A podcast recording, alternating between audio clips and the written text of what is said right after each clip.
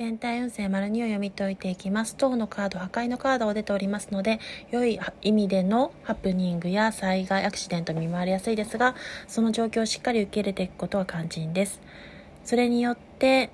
まあ、結果のところに神秘性のカード、月が出ておりますので、状況がガラリと変化したことによって幻想、幻影に捉えやすくなってしまうので、そこをしっかりと少しずつでも現実を見据えていくことが肝心です。それによって最終未来には自分に固執しすぎずに執着を手放し理想を探求していけるというところが出ておりました。全体運勢丸2でした。